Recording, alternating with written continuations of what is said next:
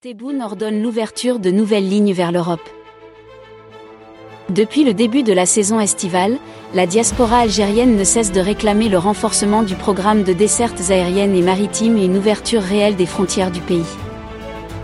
Une partie de ces réclamations semble prise en compte, puisque le chef de l'État Abdelmajid Tebboune a ordonné ce dimanche 3 juillet le renforcement de la flotte des compagnies nationales de transports aériens et maritimes et l'ouverture de nouvelles lignes vers l'Europe et l'Afrique.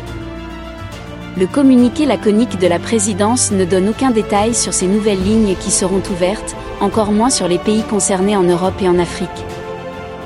Mais tout porte à croire que les détails de ces nouvelles lignes aériennes et maritimes seront annoncés par le ministre des Transports comme il est souvent le cas pour ce genre de décision.